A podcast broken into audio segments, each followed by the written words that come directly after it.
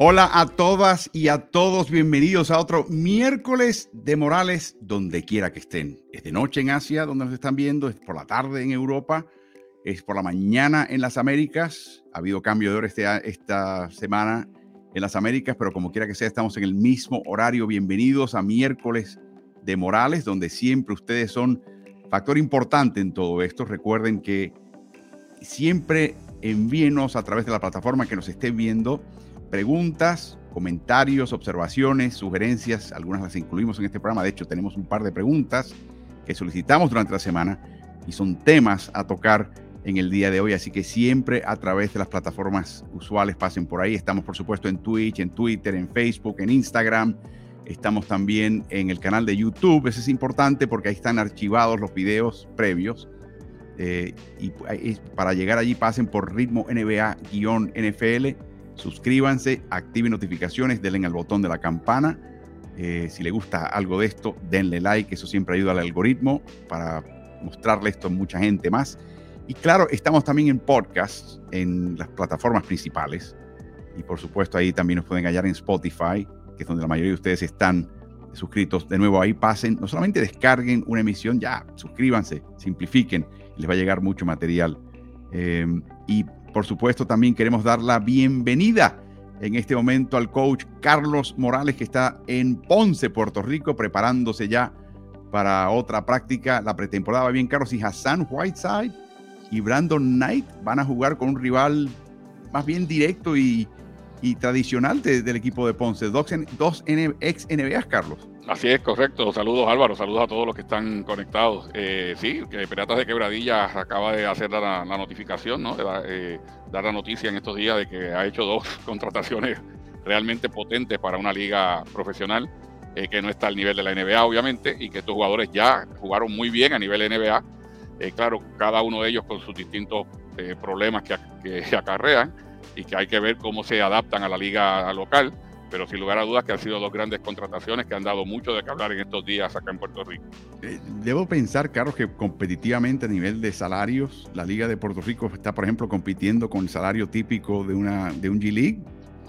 Eh, no, la Liga de Puerto Rico paga mucho más que el G-League, pero no, no, no poco, no por un poquito, mucho más que la, que la, que la G-League en, los casos de los jugadores estelares, porque también hay que decir que hay jugadores que están de novatos que realmente lo que reciben es el equivalente a una dieta, o sea, básicamente se les devuelve lo que ellos lo que ellos, el, dinero en el que ellos incurren para poderse preparar y para poder viajar y, alimentarse.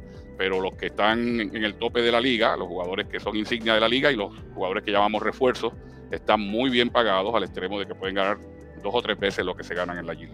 Wow, increíble. Y por eso están empezando a traer talento. Y si, eres estadounidense, al ir a Puerto Rico estás todavía bajo la bandera estadounidense, bajo el sistema estadounidense y la moneda obviamente es el dólar. Y hablando, Carlos, de grandes eh, jugadores y grandes potencias, siempre les reconocemos y damos la bienvenida una vez más a las plataformas que nos acompañan, Ovación, que es el diario deportivo del país en Uruguay, y el Mercurio en Chile, nos acompañan. Estos eh, contenidos y otros que ya vendrán, los pueden hallar en sus plataformas digitales, eh, de nuevo en vivo o más adelante de forma archivada para poder ver estas transmisiones. Así que eh, para nosotros un tremendo apoyo, al cual agradecemos muchísimo el que nos incluyan en sus plataformas digitales eh, y siempre son parte importante de lo que estamos haciendo. Así que muy agradecidos a ambos. Carlos, repasando la tabla de posiciones, esta semana vemos este zafarrancho continuo en el oeste entre la quinta y la duodécima posición. Es increíble lo que está pasando ahí, con una diferencia de tres juegos entre el 5 y el 12. Recuerden, los primeros seis equipos van directamente a playoffs, del séptimo al décimo se encargan del play-in y en el este, Carlos, los equipos neoyorquinos presentan historias interesantes. Sí, tú sabes que se están, están peleando, eh, los dos primos están peleando posiciones en este momento. Uno se encuentra en la quinta posición, el otro se encuentra en la sexta, en un pequeño resurgir de parte de, Brooklyn eh, después de, los, de, los, cambios. Recuerden que eh, los cambios inicialmente no le vinieron bien a Brooklyn, pero los jugadores se fueron adaptando y empezaron a jugar mejor Los Knicks, como sabemos, se enracharon hace unos 10 días atrás y eso también les dio para catapultarse hasta la quinta posición.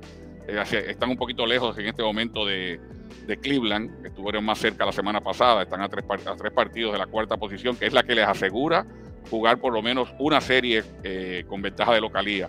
Así que New York y Brooklyn definitivamente de lleno en la pelea. Y Carlos, Boston y, Denver, equipos que han estado punteando casi todo el año, yo los veo a simple vista, yo me, puedo equivocar, pero a mi vista los veo cansados.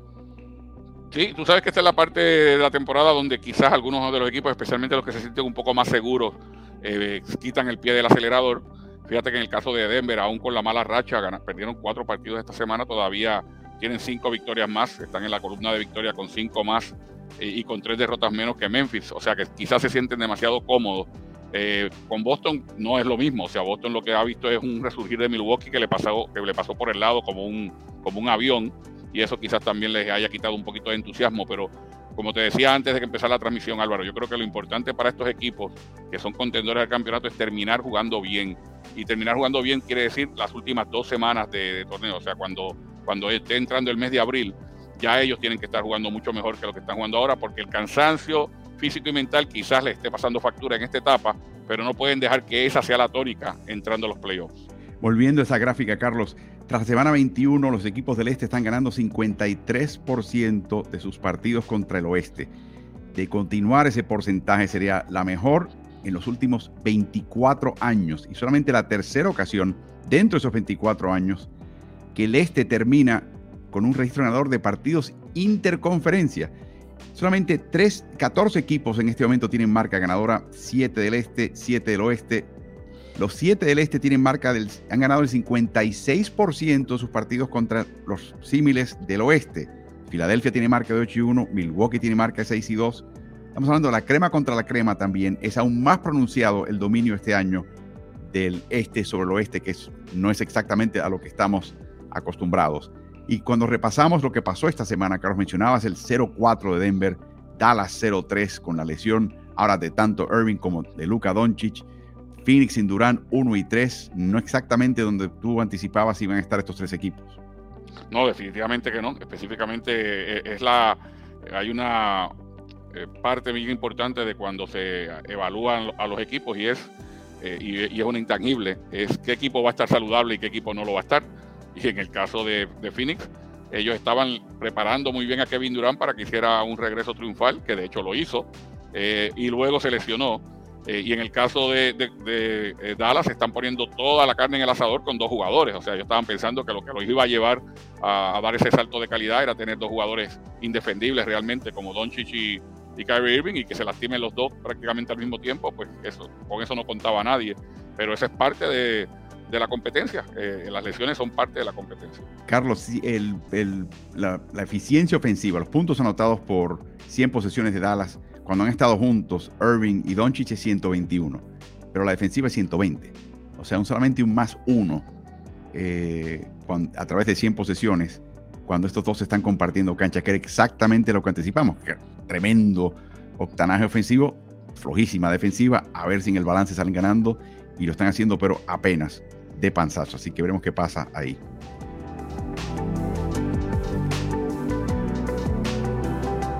Estamos a 15 de marzo. El 31 de marzo es la última fecha que ha postergado la negociación de la liga con el sindicato de jugadores del NBPA eh, para conseguir un nuevo convenio colectivo. Y todo lo que se escucha en este momento es que todo va bien, viento en popa, ambos con gran confianza de que en exactamente 16 días o antes tendremos el anuncio de un nuevo convenio colectivo. Eso es importantísimo para el negocio de la liga, porque a raíz de ese convenio puedes empezar a planificar a largo plazo Usualmente estos convenios son de 6, 8, 10 años, a veces son de 10 años, pero tienen cláusula de escape eh, un par de años previo, o si en ciertas situaciones para un lado u otro, generalmente le dan una paz eh, laboral a una, a una empresa, en este caso el emprendimiento que es la NBA, y eso le ayuda a desarrollar muchísimos negocios porque hay gran predecibilidad y estabilidad. Lo interesante son los comentarios de la directora general y directora ejecutiva del sindicato de jugadores Tamika Tremaglio, que le está poniendo sobre la mesa a los dueños la idea de que está bien, yo sé que somos socios, ¿no? Que que cuando entra el dinero a la liga lo dividimos, nos quedamos con una tajada fija, ¿no? Y, pero quizás deberían ser socios aún más allá de lo que ustedes están dispuestos a considerar. Y eso nos llamó la atención esta semana. Y no creo que afecte el desenlace de todo esto, pero sí está marcando una tónica. Dice, LeBron suma casi 53 millones de seguidores en Twitter. Los Lakers en su cuenta tienen 11 millones. Así que cuando alguien quiera promocionar algo, no prestarás más mayor atención a, los que a lo que le interesan a las marcas, perseguirán a LeBron. Y lo mismo sucede con Steph, cuyo conteo es el doble del de Golden State. El mercado por los jugadores ha cambiado. Nuestros jugadores son más poderosos. Nuestros jugadores quieren ser vistos al mismo nivel y quieren que los traten de forma correspondiente. Y ahí no termina la cosa. Y si hipotéticamente, si le permites a un gobernador, que es un propietario del equipo, incursionar como equipo en el ámbito de las apuestas, ¿por qué nuestros jugadores no pueden hacerlo? Si ellos pueden crear nuevos mercados, ¿por qué nosotros no podemos? El tirijala en esta negociación se centra en temas de poder, pienso, en vez de temas de dólares y centavos. En general, eso es lo que buscamos, equidad, y el sindicato está muy unido en cuanto a esto. Quieren asegurarse que se reconozca el valor que añaden a la industria. Te voy a dar un ejemplo, Carlos. Hay una, hay una cláusula en el convenio en este momento que dice que si tienes, creo que son 10 años de veteranía en la liga y creo que 5 con el mismo equipo, esencialmente tienes un veto a un posible traspaso, una cláusula de no traspaso. Bueno, ¿qué tal si bajo igual condiciones, como parte de tu compensación, te dan un porcentaje de tu equipo, con el cual has estado quizás 5 o 10 años? Eh, esto es lo que se está planteando. O sea, los jugadores ya hemos visto en distintas situaciones que tienen mucha influencia y mucho poder, bueno, no, no están satisfechos, quieren seguir. Así que va a ser bien, bien interesante ver a dónde termina todo esto. Un par de comentarios adicionales de este tema, Carlos. Número uno, están hablando de eh, incluir ahora requisitos para tú ganar premios de fin de temporada con un mínimo de partidos. Como hoy por hoy, tienes que haber jugado 58 partidos para poder ser considerado para el premio de mejor anotador o mejor promedio anotador de la liga. Bueno, están tratando de lidiar con la administración de carga, el load management, ahora colocando mínimos de partidos jugados para tú poder ser, por ejemplo, del equipo ideal, eh, ir a un partido estrellas, no sabe Dios qué. Muy interesante, Carlos, porque al colocarlo de esa manera, la impresión que dan es que el problema es de los jugadores, eh, estrictamente, que hay, que hay que ponerle mínimos a los jugadores porque ellos, por su cuenta, no alcanzarían esos mínimos. Pero fíjate, es interesante ese, ese eh, porque la liga siempre está buscando la manera, obviamente, de, solucionar o de lidiar con este problema, que es un problema. Lo hemos hablado anteriormente cuando todo, cuando los fanáticos hacen todo lo que pueden hacer para ir a un partido, para ver a su jugador favorito, que es como se mercadea la liga. La liga se mercadea a base de jugadores favoritos. Por eso es que LeBron James tiene 53 millones de seguidores en Twitter. Este, y llegas a ese partido y no está tu estrella y gastaste cientos de dólares con tu familia en ir al partido. Eso es un problema que lo hay y que la liga está tratando de lidiar con él. Pero siempre se decía que esta modalidad del load management venía del cuerpo médico, del staff de adiestramiento del equipo y no de los jugadores. Entonces, ¿cómo le vas a, le vas a estar poniendo unos mínimos como para motivar al jugador a que diga, hey, yo no descanso hoy porque tengo que cumplir con unos mínimos? Pero según los habían vendido, el jugador no tiene injerencia sobre eso porque hay gente sobre él que está tomando esas decisiones. Pero volviendo al caso de lo que, lo que presenta la Asociación de Jugadores, y volviendo a los 53 millones de seguidores de, LeBron y a los seguidores que tiene Steph Curry, este es el, el, efecto de los influencers, el efecto de que hoy día se habla de que dependiendo de los seguidores que tú tienes, eres más valioso para una industria o no lo eres. Er, en, el caso, por ejemplo, de, de la televisión, se le está pagando más a la gente que atrae eh, más gente a la televisión porque lo siguen en las redes o porque se piensa que una cosa equipara a la otra. O sea, que tenga muchos seguidores en las redes va a atraer más público hacia, hacia la pantalla de televisión y a base de eso se está pagando. Así que se está montando en el mismo tren la asociación de jugadores.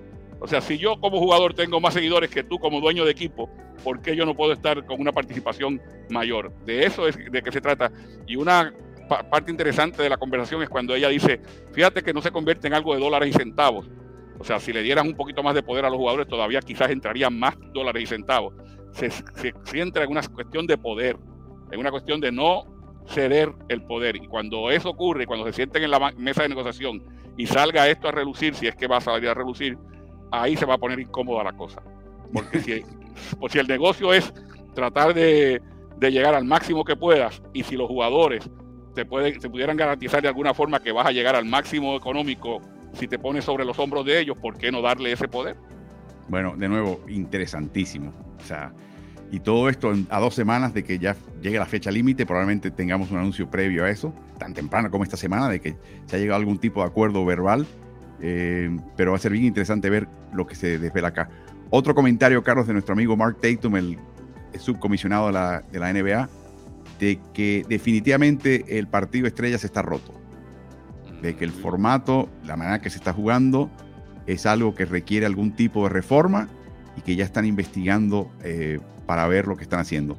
Este es un paciente, Carlos, que está en la sala de cuidados intensivos ya desde hace años y han intentado hacer distintas cosas para tratar de, darle relevancia darle importancia y darle eh, interés genuino. Eh, muchos de ustedes nos han escrito en las redes, Carlos, claramente algo muy interesante, y es que en las ligas Pro-Am, antes de comenzar una temporada, estos mismos jugadores que en el partido de estrellas no quieren es mírame y no me toques, se parten, ya saben qué, se parten lo que sea y se lesionan inclusivemente, eh, incluso en situaciones donde estás jugando de forma informal fuera del aula del equipo, de las situaciones del equipo, para tú foguearte, para tú pulirte, para tú prepararte. Y ahí no tienen reparo, pero sí lo tienen cuando es un evento de la liga. O sea, estas son cosas con verdaderas contradicciones que no, no tenemos respuesta para ellas pero el anuncio ya se dio, Carlos, de que por primera vez la liga, la liga lo admitió cuando hace estos cambios, cambio de formato, el último cuarto, eh, todas estas cosas que te das cuenta que la liga está haciendo para tratar de revivir el paciente que se te está muriendo en la mesa de operaciones. Bueno, ahora ya claramente dicen que hay un problema.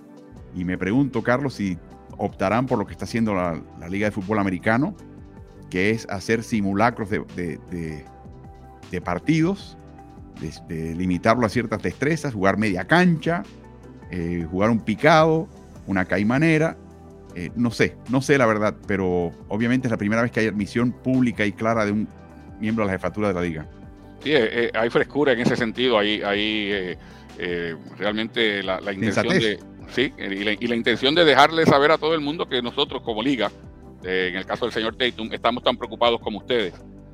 porque la realidad es que a veces parecía que ponían que la liga seguía, aun cuando seguía dando pasos para tratar de cambiar esto, eh, metían la cabeza en la tierra como el avestruz y no, y no les interesaba enterarse porque no hablaban de eso abiertamente. Pero, pero hay que hablar de eso abiertamente. No hay duda alguna de que el partido de estrellas se ha convertido en lo peor del fin de semana de estrellas, porque el fin de semana de estrellas es una, una actividad muy bonita, una actividad tremenda eh, que comienza el viernes con el partido de, eh, de los jugadores de primer y segundo año, que luego siguen las destrezas el sábado, que hay mucha fiesta, hay muchas reuniones, eh, vienen los jugadores de, eh, antiguos de, otras épocas, las leyendas, y todo culmina, o debería culminar, con el plato fuerte, que es el partido entre, entre las estrellas de hoy día, y las estrellas de hoy día ponen la torta y de qué forma.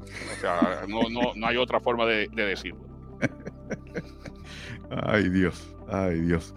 Bueno, ya veremos qué pasa, pero es interesante. Todo esto vendrá, eh, también asumimos, que por lo que escuchamos, Carlos, directamente de parte de Tatum, que probablemente venga también esta copa eh, interna dentro de la temporada regular y a ver si tocan los 82 partidos, a ver si ese número eh, cambia, aunque sea por un partido menos. tiene su impacto obviamente en todas las marcas que, históricas de la liga, también tiene impacto importantísimo en el negocio de la liga Vamos a ver hasta qué punto están haciendo esto. Y otra cosa, lo, escuchamos por ahí, los, sacamos, atamos hilos, atamos cabos. La posibilidad, Carlos, de que se extienda la temporada de la NBA, de que comience un poquito antes, quizás no a mediados de octubre, quizás principios de octubre, quizás finales de septiembre. Eso te permite tener un torneo eh, más abierto, menos noches consecutivas, menos densidad de partidos, más posibilidad de práctica, más descanso para jugadores y la posibilidad de tú tener no solamente este torneo de media temporada, pero celebrar eh, varias fechas de ese torneo fuera de canchas de NBA. O sea, llevarlo a, distintos lugares del mundo. Eso va a estar bien, bien interesante. Esto viene ahora, en una semana o dos, todo esto se define, así que atentos, va a estar bien interesante, va a ser la regla, como se bate el cobre en la liga por por lo menos 5, 6, 7, 8 años. Así que por eso es tan importante.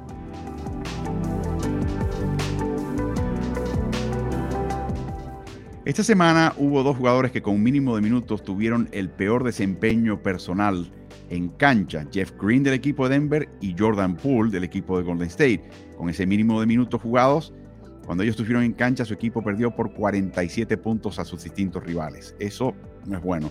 Y no queremos crucificar acá a Jordan Poole ni señalarlo. Lo utilizamos como una especie de emblema, eh, porque es muy difícil saber exactamente lo que está pasando pero hay que ver que Jordan Poole esta temporada ha estado involucrado en una serie de situaciones que hace que las personas alrededor pierdan los estribos de tal manera que se convierte en tema. Y de nuevo, no queremos asumir que la culpa es solamente de Jordan Poole o que él es el que genera todo esto, pero el hecho es de que él está ahí en medio de todas estas situaciones.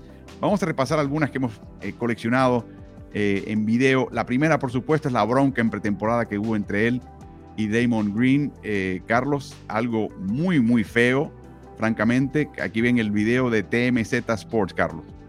Recuerden que en ese momento, eh, y a mí no se me olvida, a, a, Damon Green lo crucificaron.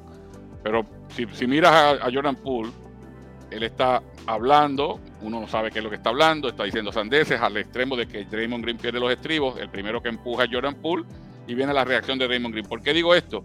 Porque eh, en aquella ocasión toda era la culpa de Draymond Green porque tiene una pelea con un compañero de equipo, que como dije anteriormente, en muchas ocasiones esto no sale al aire, pero ahí, esto se da a cada rato en los, en los distintos equipos por todo el mundo. Pero comenzó ahí la cosa y ahora vamos a ver cuál ha sido la secuencia de actuaciones de Jordan Poole y cómo han reaccionado sus compañeros y hasta su jefe. Es increíble, es increíble. Bueno, tenemos también el caso de Steph Curry, que se sintió anonadado porque no se le pasó el balón y lanzó el protector bucal, lo que ha hecho en el pasado, y esta vez está pidiendo con palmadas el balón, ve a Poole fallar y luego lanza con desdén su protector bucal. Eso lo ha hecho antes. De hecho, le pegó un aficionado en un partido de playoffs y esto le valió la expulsión esta vez. Chao. Y de nuevo, es Poole el que a no pasarle a Curry hace que Curry pierda los estribos, Carlos. Sí, eh, sin duda duda, pero hay que, yo te decía, ¿verdad? Fuera del aire hay que decirlo de, de, las dos maneras. Yo creo que también es una niñería de parte de, de Steph Curry, decir, hey, si no me pasas el balón a mí, que soy la estrella del equipo en el momento dado, me voy a, me voy a molestar contigo. O sea, Jordan Poole eh, tiene una actuación eh, quizás muy egoísta en un momento dado de tomar el tiro él en vez de pasarle el balón a la estrella del equipo, pero para, para quedar claro con todo el mundo, la estrella del equipo tiene una reacción, eh, un exabrupto que no, que no viene al caso. Okay, tratar de dejar en ridículo a tu compañero delante de todo el mundo, lanzar el, el protector porque estás molesto y eso te, te, crea una expulsión y una falta técnica. Así que aquí hay dos culpables. A Poole lo perfilan como el próximo Steph Curry, el facsímil razonable de Steph Curry en este equipo, Carlos. Y él se siente así, y por eso es que agarra un balón y el, propio Steph Curry se le está pidiendo y dice, ¿para qué? Si la tengo yo, yo soy Jordan Poole. Bueno, aquí hay una situación donde él eh, eh, juega con los sentimientos y el físico de Raúl Raulciño Neto en este partido contra Cleveland. Aquí pierde el balón, ya está un poquito disperso. Eh, por poco tropieza y finalmente frente al árbitro decide ayudar a incorporar al rival y la cara de Neto lo dice todo, ah, ah me vas a ayudar ahora. Y finalmente... y, luego lo que viene detrás, ¿no? Porque parece gallardía de su parte, pero está molesto porque eh, Neto me tocó el balón, me retrasó, yo soy Jordan Poole, así que le voy a meter con las dos manos un empujón frente al árbitro. le va a dar una falta técnica, viene no le quiere dar el balón al árbitro, Explícame, es lo que estoy diciendo, tal cosa. Y finalmente entrega. Y aquí viene la reacción de Kerr. Keep your head in the game. Mantén la concentración en el partido. O sea que le saca de quicio a Draymond Green, saca de quicio a Steph Curry, saca de quicio a, Steve Kerr. Carlos, pero vamos a esperar, espérate, espérate. Vamos a volver con Draymond Green, porque después de la triful que hicieron las pases, de hecho, Green estuvo fuera por una parte de la temporada al principio y regresa cuando básicamente el, foco mediático se pierde y aquí corta para un pase, si hubiera sido tremendo el pase y no se lo da. Y ahí viene el despecho de Raymond Green. No, no puede ser. Y es lo que mencionaba anteriormente. Eh, Jordan Poole eh, niega un pase que está totalmente abierto y que debió haberlo hecho, pero la reacción de Raymond Green es una tontería también. O sea, eh, aquí no hay medios culpables, aquí hay culpables en todos lados. Y, Jordan Poole está creando una cadena de reacciones en sus compañeros, pero hay que decir, por ejemplo, la forma de Kerry reaccionar en el video anterior y en este, que sus compañeros también tienen que madurar un poquito, ¿no? Porque no, te vas a quitar y vas a penalizar a tu equipo porque por la tontería de otro compañero. Lo que no ves, Carlos, es a Green molestarse con Curry o Clay Thompson molestarse con Green. O sea, eh, me pregunto, y sin justificar la reacción de Curry y de Green, que parece tontísima, de hecho, peor lo que hicieron ellos que cualquier transgresión que cometió Poole, es importante decirlo, dado el peso que tuvo esa expulsión o esta reacción en, el partido. Eh, pero me pregunto si es que estamos viendo la punta del témpano, Carlos. O sea, estamos viendo otra situación más que en la cual estoy viendo todo el tiempo y este chico me tiene, me llena, me llena la coronilla. Yo creo que es una acumulación, sí, es una acumulación de, detalles, de, situaciones, ¿no? Que llega el momento que hacen que alguien reaccione de esa manera. Así que en ese sentido, el, la, persona que siempre está involucrada, cree, eh, quiera él o no, es Jordan Poole increíble, es el hilo de todo esto. Ah, pero la cosa no termina ahí, Carlos. Parece que también hay tema con los árbitros. Aquí hay un cobro en su contra y él le lanza el balón al árbitro que le pica de bote pronto eh, y inmediatamente cobran la técnica. Cuando vemos del ángulo del media cancha, Carlos, yo pensé que el pase le tocó en la canilla al oficial, pero no fue así. Fue un pase que él pudo acorralar un poquito pase de desdén, quizás un pequeño momento de desdén, pero aquí no hubo tanto problema de parte de Pula. A mí me pareció que aquí el árbitro se excedió. Yo creo que a veces también la reputación eh, te, pasa factura. Le ha pasado a Draymond Green en el, pasado, le ha, ocurrido, le ocurría a Rachid Wallace eh, y le ha ocurrido a otros cuantos. Yo creo que aquí Jordan Poole eh, fue víctima de la reputación porque no parecía que, realmente se mereciera una falta técnica en ese caso. O sea, Carlos, que, estamos acá en, en, presencia de un jugador que se siente, saca a todo el mundo de sus casillas, de distintas maneras. De nuevo, no siempre el problema es de Jordan Poole, eh, pero es increíble ver cómo él saca de, casillas a todo el mundo a su alrededor, incluyendo... Es, el común denominador. Exactamente, incluyendo al árbitro en este caso, que tampoco le da el beneficio de la duda. Cuando examinamos los números de este año de este equipo, Carlos, en el más menos, cuando están dentro y fuera de la cancha, vemos que a Damon Green cuando está en cancha, la ofensiva le saca 5.6 puntos por 100 posiciones al rival y la defensiva evita 6.7 puntos, o sea que el impacto global es un más 12 por 100 posesiones. Le sigue Kevon Looney con más 6, casi más 7, Steph Curry con más 6, Clay Thompson con más 4 y medio, el mismo Andrew Wiggins, que Carlos hoy, esta semana declara Steve Kerr que su regreso estaría en duda para el resto de esta temporada, está lidiando con algún tipo de tema personal. El, el, equipo no quiere hablar del tema, están herméticos y no sabemos si Wiggins va a estar de vuelta para estos playoffs. Y para mí, sin Wiggins no van a ningún lado. Eh, y, por supuesto está el número de Poole, que también los números no lo favorecen. Claro, Poole tiende a jugar más que el resto de los, susodichos mencionados con el cuadro de reservas y quizás por eso sus números estén afectados de esa manera.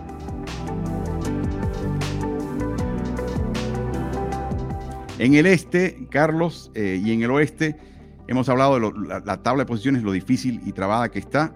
Bueno, quiero hablar de varios partidos importantes en el resto del calendario de equipos en el oeste, en, entre la posición quinta y décima, eh, y duodécima, perdón, del oeste, porque están siendo separados estos, eh, a ver, ocho equipos por solamente tres juegos. Eh, y hay una diferencia tremenda en la calidad de oponentes. Por ejemplo, los Ángeles Lakers enfrenta el itinerario restante más fácil que hay en el resto de la liga, donde los rivales combinados eh, ganan solamente el 45% de los partidos. El más complicado es el del Utah Jazz, cuyos rivales es, el, itinerario restante más difícil, cuyos rivales ganan el 56%. Eh, es importante destacar en todo esto también que los equipos perdedores eh, incluyen, por ejemplo, miren en la marca del Jazz, Utah, Oklahoma City eh, Thunder, Los Ángeles Lakers, técnicamente es un equipo perdedor. De hecho, llevan 414 días sin tener una marca de igualdad de temporada, de, victorias que derrotas ya comenzada la temporada.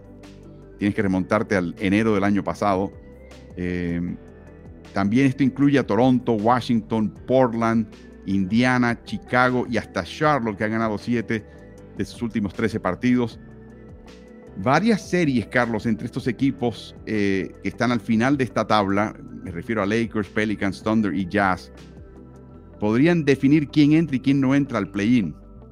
Y pueden observar que Utah tiene una serie hasta ahora perdedor contra Oklahoma City, le ha ganado los dos partidos a Lakers y ha barrido la serie hasta ahora contra Nueva Orleans. Oklahoma City le ha ganado la serie a Utah, empatados con Los Ángeles Lakers y pierde ya la serie contra Nueva Orleans. Los Lakers 0 y 2 contra Utah, eh, empatados contra Oklahoma City y ahora anoche le ganan a Nueva Orleans y tienen ventaja de 2-1. Y el que está un poquito más complicado es Nueva Orleans, que solamente tiene serie ganadora de 3-1 contra el equipo de Oklahoma City. Y lo que nos presenta partidos restantes importantes entre equipos con marcas perdedoras. Ya anoche era uno de esos partidos. Lakers venció a Nueva Orleans con 37 puntos, 35 puntos y 7 rebotes de Anthony Davis al ex equipo de Anthony, 123 por 108. Eso quiere decir que Los Ángeles, de terminar empatado en décimo lugar con Nueva Orleans, se queda en el play-in. Nueva Orleans queda fuera. Ese partido fue importantísimo. Recuerden que justo antes del partido de estrella jugó LeBron James en un partido después de haberse tomado un descanso y de un subsiguiente descanso. Y fue el partido contra Nueva Orleans. los, los Lakers sabiamente identificaron esta serie como importantísima para ganar. También está el 24 de marzo. El choque entre el Thunder y Lakers están empatados en este momento. Luego Los Ángeles puede liquidar su serie contra el Utah Jazz. Eh, tiene dos partidos, el 4 y el 9 de abril. Si gana ambos partidos, Utah empata la serie y podría complicar a Los Ángeles. Así que Los Ángeles tiene que ganar uno de esos dos. Y luego está la serie también entre Oklahoma City Thunder y el Utah Jazz, donde está al frente el Thunder y el Jazz tiene que ganar para empatar esa serie y buscar otros criterios de desempate. Ese zafarrancho final de la temporada, Carlos, pero son partidos entre equipos con marca perdedora que podrían definir quién entra o no al play-in.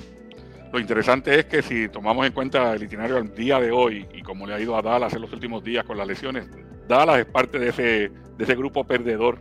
Eh, tiene una derrota más que victoria en este, en este momento.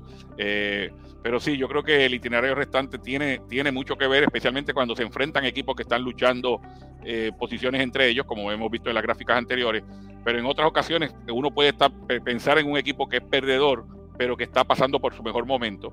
Y eso le puede pasar factura a un equipo que piense, bueno, vamos a la casa de un equipo malo, vamos a ganar. Eh, me viene a la mente un Orlando Magic, por ejemplo, o unos Washington Wizards, que te, que pueden ganar de visitante y de local. Eh, y tienes que tener mucho cuidado con eso. El caso de Golden State Warriors, que tiene un itinerario bastante accesible, pero que empiezan ahora una gira de partidos fuera de casa y sabemos las cuitas que tiene Golden State cuando tiene que jugar fuera de casa. Así que eh, eh, todo eso va a estar bien interesante para dilucidar finalmente las posiciones. Y por último, Carlos, Oklahoma City Thunder está a dos juegos de los playoffs, de la sexta posición en el oeste. Dos juegos, Oklahoma City Thunder increíble, es increíble lo que ha logrado ese equipo este año y donde podrían terminar, podríamos tenerlo sexto en el oeste, en el oeste, antes de que termine esta temporada. Sí, señor, la Cenicienta eh, está en, la fiesta. Vamos a ver si logran eh, hacerlo porque sería increíble. Y así concluimos esta sección de entremeses en el miércoles de Morales.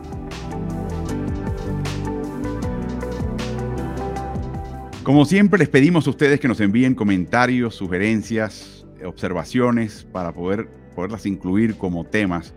Eh, curiosamente, esta semana, Santiago B, no tenemos su apellido, desde Bogotá, Colombia, nos envía una pregunta que coincidió con un tema que ya habíamos seleccionado. Así que dicen que las mentes brillantes piensan de la misma forma. ¿Qué piensan de la situación de Damian Lillard en Portland? Eh, ¿Debe salir de ese equipo o creen que exista la oportunidad de mejoría para la plantilla que tienen los Blazers? ¿Qué opinión tiene Chauncey Billups como coach? Saludos y abrazos de Bogotá. Bueno, Santiago, un saludo y abrazo para ti también. Carlos, vamos a empezar con el tema de Damian Lillard, un jugador que, que se ha identificado con esta franquicia, que no se quiere ir, que en un momento lo reclutaron Anthony Davis y LeBron James en casa de LeBron para almorzar. Básicamente decirle, ese equipo tuyo no va a ningún lado, vienes con nosotros, tienes la oportunidad de ganar un campeonato eh, y él quiere, eh, francamente, eh, hasta ahora no ha mostrado interés alguno en nada de eso.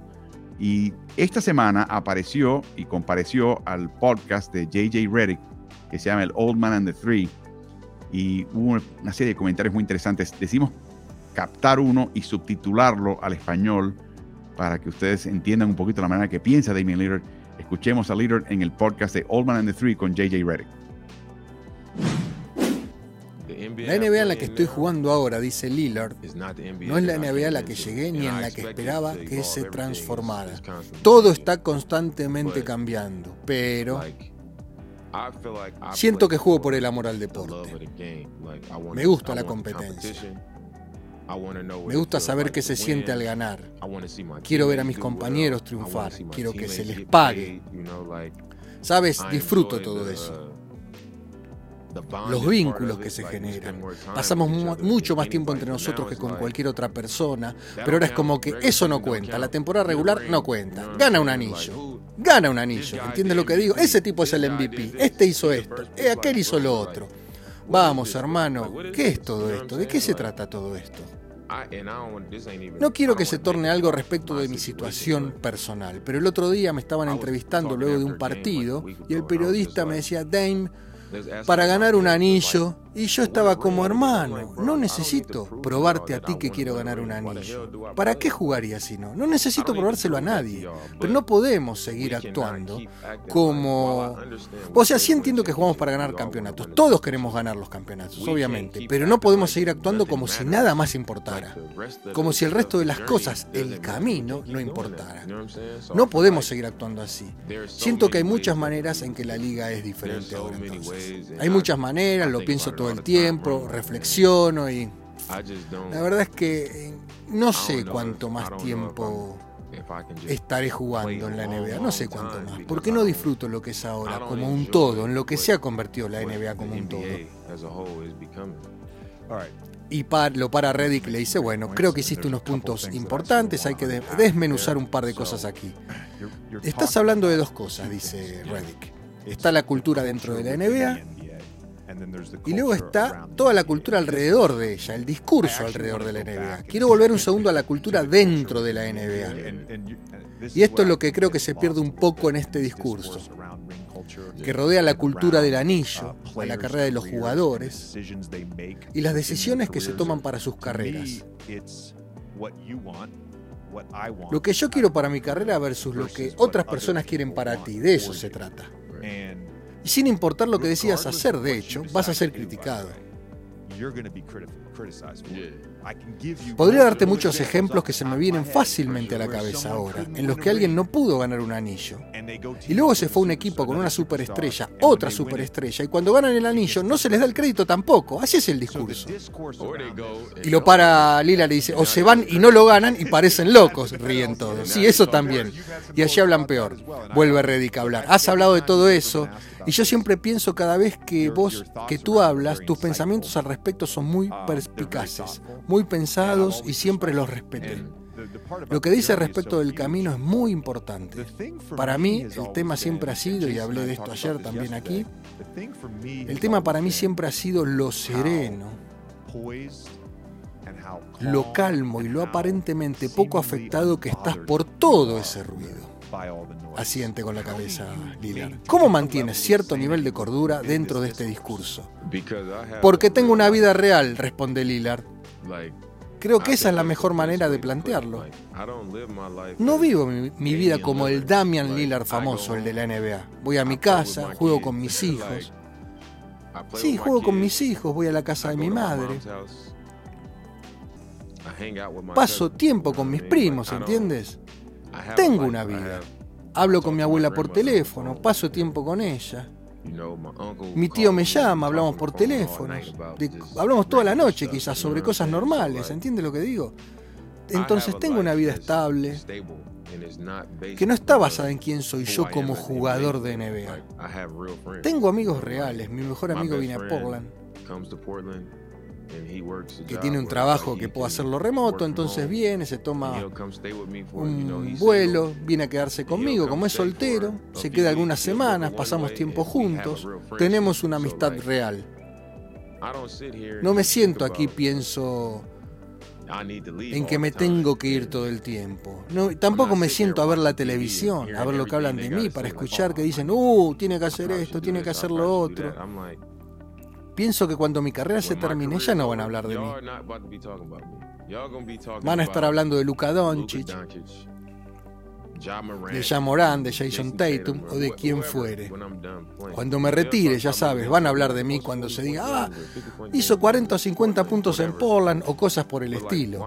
Pero, ¿qué voy a estar aquí sentado excesivamente preocupado con todo eso? Si lo que diga cada persona, cuando después, cuando se apague la cámara, ya no van a pensar en mí. Cuando deje de pensar, de jugar, ya no van a estar pensando en mí. Y así es como piensan de ti también. Oh, ese, ese último golpe se puede sentir un poquito duro hacia Ready, pero es la pura verdad, Carlos. Nadie, todo esto es efímero, nada tiene consecuencias. Otro comentario, hay mucho de qué hablar. Me encanta decir, tengo una vida real, juego con mis hijos, pero nunca, en ningún momento dices, tengo que sacar la basura, tengo que cambiar la ropa de cama, tengo que, eso lo hace alguien más en su vida. Pero vamos a empezar por acá, Carlos. Y la pregunta eh, puntual de Santiago. Portland es un equipo que por diseño y por filosofía nunca se va a exceder eh, en demasía del tope salarial o pagar impuestos de lujo al nivel de un equipo de Boston o un equipo de Golden State, que curiosamente fueron los finalistas del año pasado. En el caso de Golden State, récord. O sea, lo que están pagando para meramente cargar a su equipo de, talento es no tiene precedente. Pero bueno, este es otro tema. La liga lo permite, no están quebrando ninguna ley, están pagando el impuesto de lujo, el resto de los dueños se benefician, perfecto. Pero él sabe, él sabe que la razón por la cual él no puede competir un poquito más arriba es que el equipo no puede rodearlo del talento porque no está dispuesto a gastar como otros equipos lo están haciendo. O sea que yo creo que tiene que mentalmente hacer el cálculo que va a ser muy difícil ganar un campeonato. Va a ser muy difícil llegar a unas finales si nuestro equipo no está dispuesto como franquicia a meterse en ese juego, en esa dinámica de juego. Eh, ¿No, Carlos?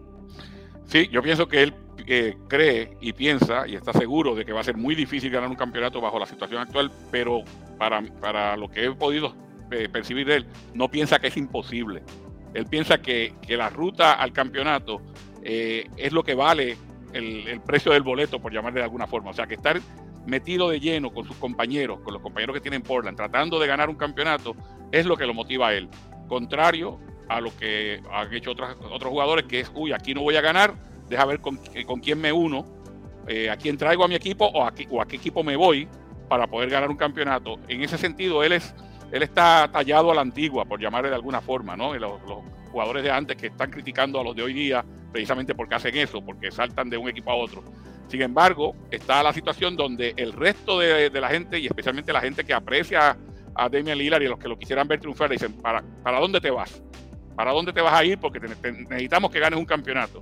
Y él, y él está bastante claro en que él lucha por un campeonato, pero que si en su carrera termina sin uno, quedándose donde está y jugando bien y tratando de hacer las cosas bien, él va a estar tan tranquilo como, como siempre.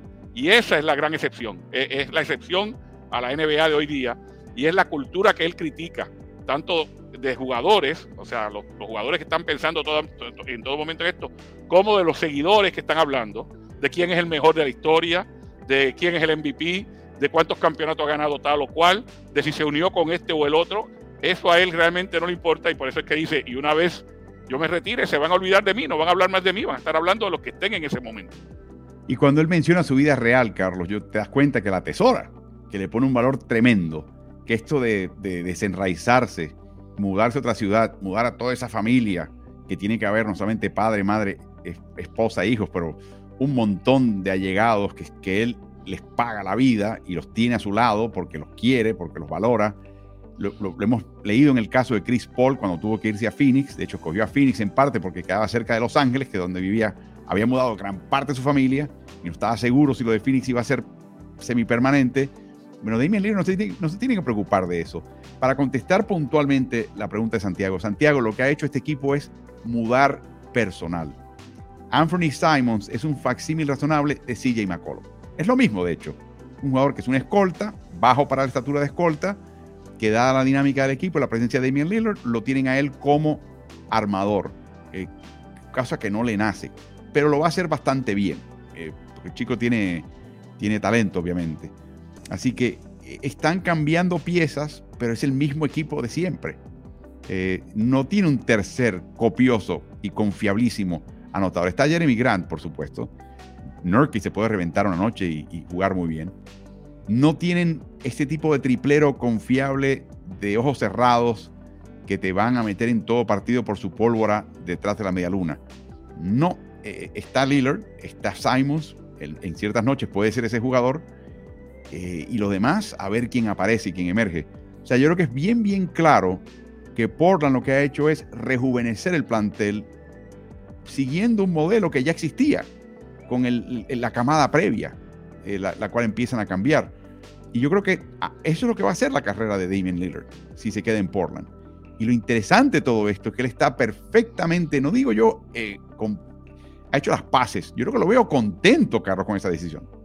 Sí, definitivamente. Y de nuevo, yo pienso que él va a seguir luchando por un campeonato en Portland. Eh, y esa es una de las, de las cosas que, que él eh, socavadamente en esa conversación critica eh, cuando dice, no, no solamente los que se han unido para ganar campeonatos, se unen para ganar campeonato y no lo logran y ahí parecen unos locos. me viene a la mente los, los equipos de finales cuando ya estaban en, su, en, los casos de su carrera, Hakim Olajuwon y Charles Barkley se une a Houston para tratar de ganar, no lo pudo hacer. Me, viene a la mente eh, el caso, eh, estaba Pippen en ese equipo, pero me viene a la mente también el caso de Gary Payton y, y Karl Malone, aunque Gary Payton luego lo consiguió con Miami, pero se unió a Shaquille O'Neal y a, Kobe Bryant, se unieron estos dos para ganar un campeonato, Detroit les pasó por arriba y entonces quedan en ridículo realmente porque se hacen super equipos para ganar. Eh, el equipo de Steve Nash con Dwight Howard y Kobe Bryant también se quedó a la mitad del camino. Así que eso, eso ha ocurrido en un, en un sin, número de ocasiones, que los equipos se, se apertrechan o los jugadores se apertrechan en un equipo para tratar de ganar y aún así no ocurre. Eh, y él está bastante tranquilo con la situación donde él dice yo voy a tratar de, buscar un campeonato aquí con las piezas que tengo y si no se da, pues no se da y punto. O sea, es un inusualísimo jugador estadounidense, Carlos, que le tiene lealtad a su equipo, que ha echado raíces en una comunidad y que añora poder terminar con el mismo equipo toda su carrera, pase lo que pase. Y de hecho, Álvaro, una, una situación bastante que quizás ni siquiera la, bueno, no estaba ni vivo en ese momento todavía de Damian Lillard, pero en los años 70, esta misma franquicia de Portland, con un equipo que todo el mundo decía que no podía ganar, porque tenía una superestrella y un resto de jugadores desconocidos realmente, ganó un campeonato de la NBA. Los Portland Trail Blazers de la mano de Bill Walton. Increíble. Y nos preguntaba acerca de Chauncey Billups. creo que estamos todavía evaluando en este caso, pero perdieron anoche contra los Knicks, un partido en el cual ganaban por 15 puntos. Están a dos juegos y medio de la última plaza del play-in, o sea que todavía podría meterse en el play-in. Están eh, apenas comenzando una serie de 8 de 9 partidos en los que juegan en casa, que sería algo muy favorecedor. 8 de los últimos 14 partidos van a ser, sin embargo, ante equipos que hoy en día tienen marcas ganadoras ante ellos tienen marca de 8 y 19 y 2 y 13. Dos victorias, 13 derrotas contra equipos de marca ganadora desde el mes de noviembre. La derrota contra los Knicks anoche fue la décima séptima, Carlos. Más que ningún otro equipo. Tienen tres más que ningún otro equipo en la NBA. En los que Blazers tuvo ventaja de 10 puntos y llegaron a perder el partido. La marca de una temporada desde que se coteja esa jugada por jugada, o sea, los últimos 27 años, este 22.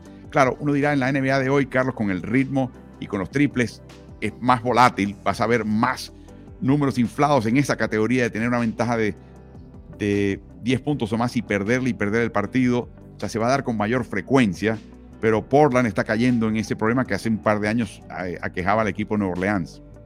Sí, correcto. Tú sabes cuál es mi, cuando me preguntan directamente, ¿no? Que, ¿Cuál es mi opinión sobre Charles Billups dirigiendo el equipo, entrenando el equipo? Eh, yo, tengo que decirle a la gente, eh, lo primero es, uno no está en los entrenamientos del equipo para poder evaluar a Charles Billups. Uno no está en el vestuario antes y después de los partidos y en el medio tiempo. Uno no está en los timeouts, en los tiempos muertos, para ver cómo él está actuando. Uno solamente puede hacer lo que hace todo el mundo, que es ver la actuación del equipo desde lejos eh, y, ver el talento que tienen y a dónde llegan. Y yo te diría que viendo a, Chauncey Billups, no me parece un súper entrenador, pero me parece un entrenador adecuado. O sea, me parece un técnico que está ahí para cumplir con el equipo que tiene y que va a perder y que va a ganar partidos. Pero para yo poder evaluar a, a Chauncey yo tendría que estar diariamente con Chauncey Billups. Yo, yo te puedo evaluar a Wilhelm Muscanen y te puedo evaluar a Sergio Hernández. ¿Por qué lo puedo evaluar? porque he estado con ellos en un vestuario, he estado con, con Flor Meléndez en un vestuario, pero es bien difícil yo poder evaluar a, a Chon para la distancia simplemente porque vea a un equipo dos o tres veces en semana jugar eh, por televisión. Lo van a comparar mucho con Terry Stotts. Recuerden que Terry Stotts, lo que precede, quien precede a Billups, tenía siempre una gran ofensiva y una paupérrima defensiva. Lo que ha hecho un poquito Billups es cerrar un poquito esa diferencia. Sigue siendo la ofensiva la carta de presentación del equipo, sigue siendo la defensiva el, el tendón de Aquiles, pero no son tan abismalmente despuntantes en ambas direcciones. Es lo único que se puede decir de él, pero creo que es muy temprano. La otra cosa es que el personal que tenía Stotts era un personal un poquito más veterano. Eh, el que tiene ahora eh, Vilos en mano es un equipo mucho, pero mucho más joven. Están rebarajando su, elenco y, y, quieren que ese sea el elenco que rodee y ayude y potencie a Lillard a acercarse a unas finales de NBA y quizás a un campeonato.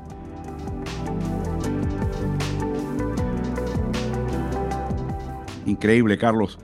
Otra situación donde un tema que teníamos ya preparado para discutir en miércoles de Morales se convierte en una pregunta que nos envían a través de las redes sociales de Ritmo NBA, en este caso Jaime López, que creo que es de México, nos pregunta acerca de Denver Nuggets y precisamente la decisión de Michael Balón de enviar a la banca a Michael Porter Jr. en todo el último cuarto en el partido del domingo ante Brooklyn. Hay que decir algo, había anotado 23 puntos, eh, había tenido una primera mitad fulgurante, Porter Jr. Y en el tercer cuarto, el equipo entero permitió, no sé si fueron 37 puntos, perdieron 37 a 18. Y eso provocó la enviada a la banca de él, donde esencialmente no jugó en el último cuarto, en un partido que fue reñido. Y esa es la pregunta de Jaime, ¿por qué tan mal jugó? Y entonces empezamos a tratar de evaluar cómo le está yendo Michael Porter Jr. en el costado defensivo. Sabemos que es un gran anotador. Sabemos que puede ayudar del costado débil y dar tapas. Le gusta cazar ese tipo de jugada. Pero también sabemos que cuando se trata de marcar individualmente a un jugador, o peor aún, estar marcando a alguien, pero pendiente al resto de la jugada y, y, donde le pone la vista, en el pasado Michael Porter Jr. no solamente se pierde, pero los equipos contrarios diseñan jugadas contando con que se va a perder y pueden explotar esa debilidad de él que se convierte en debilidad del equipo de Denver. Y yo creo que hay que empezar a examinar, Carlos, eh, distintas eh, gráficas, cómo le va, por ejemplo, al equipo de Denver en el clutch, en los últimos cinco minutos de partidos reñidos o cualquier momento en la prórroga en que la diferencia sea de cinco puntos o menos. Bueno, con excepción del 21-22, donde solamente jugó Porter Jr. jugó en tres partidos, la eficiencia defensiva de este equipo no ha estado mal. De nuevo, no depende de Michael Porter Jr., ese 97 de este año, o el 96-6 del 2021, o el 95-5 del 19-20. No solamente él, pero es bastante aceptable. Esto podría ser mucho peor en una defensiva floja en el cierre. Cuando examinamos cómo le ha ido a Denver en últimos cuartos eh, este año, perdón, en el clutch, vemos que es el mejor equipo en el clutch este año. Y que lo ha hecho este año con una mejoría importante, eh, donde ellos no han eh, tenido en el pasado historial de ser un equipo más allá de mediocre. Eh, en cuanto, en realidad no es un porcentaje, es 92.7 puntos por 100 posesiones. El año pasado 106 puntos, o sea, han reducido por casi 14 puntos por 100 posesiones, lo que permite por partido. Y este no es un equipo que está jugando con el defensiva con el balón en la mano, es un equipo lento, es todo lo contrario. Ha habido una mejoría defensiva y en últimos cuartos, si lo extendemos el clutch a últimos cuartos, lo mismo. Este equipo bordeaba los primeros 10 en años pasados. Este año es el mejor equipo en últimos cuartos. O sea, este equipo verdaderamente está aprieta tuercas y esto normalmente es una señal de concentración defensiva, Carlos, de concentración en momentos cruciales que son exactamente lo que son los playoffs. Siempre decimos que el clutch en temporada regular, estos momentos definitorios de partidos reñidos, es el equivalente y la mejor medida de un equipo y su capacidad antes de llegar a playoffs, donde todo el partido va a ser así, Carlos. Sí, eh, abundando un poquito en lo que mencionaste al principio, o sea, eh, viendo las eh, fortalezas y debilidades de Michael Porter Jr. como jugador defensivo, sin duda alguna que a lo largo de la temporada el técnico Malone, Michael Malone, ha estado dándole loas y, diciendo del progreso que él ha tenido, especialmente porque los errores que él cometía eh, previamente y que a veces comete todavía eh, son de concentración, de enfoque. De que, como mencionaste, poner toda la visión en el balón y de momento alguien se me cuela por la espalda y me hace un backdoor, una puerta trasera. Eso pasaba en infinidad de ocasiones en temporadas anteriores, ahora pasa mucho menos. Eh, rebotes defensivos donde no hace el, el, el box out, el, el cerco reboteador y, se, un jugador se le cuela y le agarra un rebote. Eso cada vez pasa menos también. Eh, hoy día está mucho más activo también en la línea de pase y hemos visto que ha tenido mucho éxito y en jugadas importantes cortando balones, metiéndose en la línea de pase y cortando balones que convierte en oportunidades ofensivas fáciles para su equipo al otro costado. Así que esa mejoría sí está. Yendo específicamente al partido de Brooklyn, eh, fue uno de estos partidos donde, y ocurre a lo largo de la temporada, un jugador, no solamente un jugador, un grupo que estuvo en cancha estaba totalmente desconcentrado, desfasado, y vieron como Brooklyn les pasó por el lado como un aluvión, porque las cosas no ocurrían como tenían que ocurrir. Y cuando arrancas con el último cuarto para tratar de venir al juego, tienes un grupo de jugadores que sí están un poquito más enfocados, que querían sacar el juego, que lo convierte en un juego cerrado, y que Malone simplemente decidió traer a algunos de los que jugaron en el tercer cuarto, pero no traer a Michael Porter Jr. Y eso es lo que, lo que crea la controversia porque todo el mundo empieza a decir, ah, pero entonces lo castigaste. No, yo no creo que sea un castigo. Yo creo que el, jugador simplemente no, no estaba cumpliendo esa noche y el, técnico tiene a veces como ese sexto sentido de que hoy no es la noche de, este jugador. Si quiero regresar a juego, no lo traigo. Esa es una de las razones por las que puedes quedarte con alguien. O quizás sea una de, eh, estés pensando en el futuro también y estés queriendo enviar un mensaje. En estos momentos hay que estar todo el mundo enfocado, todo el mundo defendiendo. El que no lo haga no va a poder jugar en el clutch. O sea que por cualquiera de esas dos razones el técnico no trajo a Malón y no necesariamente para castigarlo. Porque en muchas ocasiones pensamos, y, de hecho la premisa de, Jaime es que estás castigando al equipo eh, cuando, cuando estás castigando al jugador, o sea que le va a costar el equipo. Y en muchas ocasiones el técnico no está pensando en eso, está pensando, quiero ganar el partido y precisamente por eso no traigo a este jugador en este momento, que sé que ha sido valioso y que va a ser valioso en el futuro. Y quiero enviar un mensaje de que hay que defender y hay que estar concentrado en todo momento y por eso no traigo al jugador, no para castigarlo como tal. Carlos, eh, te mandé una lista de los últimos partidos más recientes en los que hubo clutch para este equipo. 23 de febrero contra Cleveland, donde creo que jugó bien Porter Jr. 26 de febrero contra los Clippers. 6 de marzo eh, contra Toronto. Y ahora el partido de anoche, donde estaban perdiendo por 24 en un momento, lo reducen a 4, unos 7 minutos por jugar y luego se les va el partido a las manos. Cuando se le va el partido a las manos anoche contra Toronto, una jugada en particular donde fue totalmente diseñada para que OG Anunobi, que era el jugador que estaba marcando Porter, explotase a Porter. Y de hecho terminó un alley con Anunobi, donde pillaron en una pantalla a Porter, se liberó totalmente Anunobi, vino el pase de Purtle, ¡pum! Sencillo. Lo que me sorprendió de los otros partidos que te menciono, incluyendo el de Cleveland, donde creo que jugó bien defensivamente, estuvo mucho más activo, Porter Jr., es que los equipos rivales no hagan eso más. Eh, te das cuenta que Porter Jr. está haciendo un esfuerzo tremendo. Ya no está enfocado en su hombre solamente o enfocado dándole espalda a su hombre y enfocado a lo que está pasando el resto de la cancha. Está tratando de ver de reojo ambos costados y estar un poquito más dispuesto. Pero lo increíble es la cantidad de veces que noto de los equipos contrarios de Denver, donde el jugador que está marcando Porter está colocado en una esquina, como un triplero de esquina, y no se mueve, no hace nada, no coloca una pantalla, no hace nada. No entiendo por qué no explotan un poquito más los rivales el caso de Michael Porter Jr. Bueno, posiblemente por lo que te mencioné anteriormente, porque ven la mejoría defensiva de, él. O sea, no es que se haya convertido en el mejor jugador defensivo de la liga, pero quizás no sea un jugador para explotarlo todo el tiempo porque es, un jugador que está eh, eh, creando eh, un hábito de jugar mejor. Esto, los hábitos se van creando poco a poco. Y este es un jugador que llegó a la liga sin, ninguna ningún interés en defender. Vamos a ponerlo de esa forma. Todo el interés que tenía Michael Porter Jr. era pásenme la bola para lanzarla de donde yo esté, porque tengo esa puntería y la puedo meter de media cancha y la puedo meter de la esquina, pásenmela para yo lanzarla. Y no le importaba nada más. Entonces, ese eh, nivel de inmadurez hay que irlo subsanando, hay que irlo venciendo poco a poco y creo que Michael Malone y el staff técnico ha hecho un buen trabajo en cuanto a eso. Le han ido eh, inculcando lo importante que es hacer otras cosas en cancha, incluyendo defender. Y este todavía es un producto no terminado, pero muy mejorado.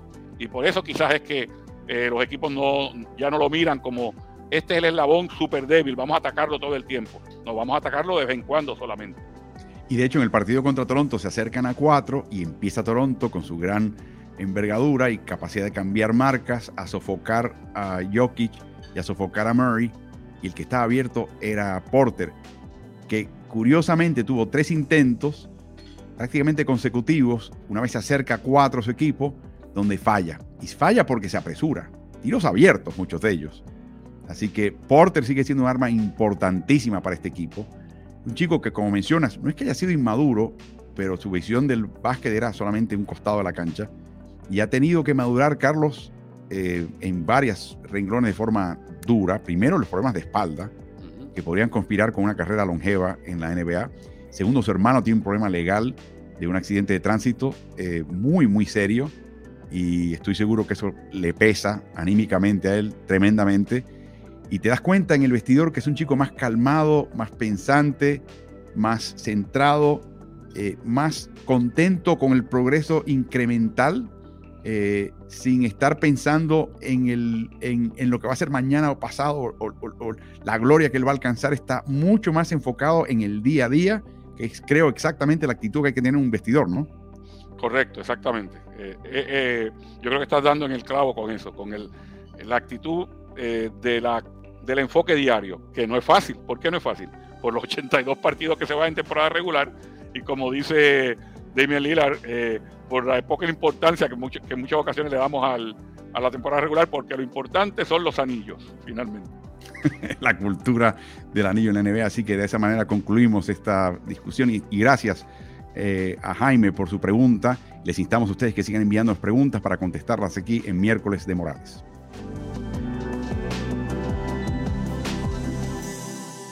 ¿Y tú? ¿Estás en ritmo?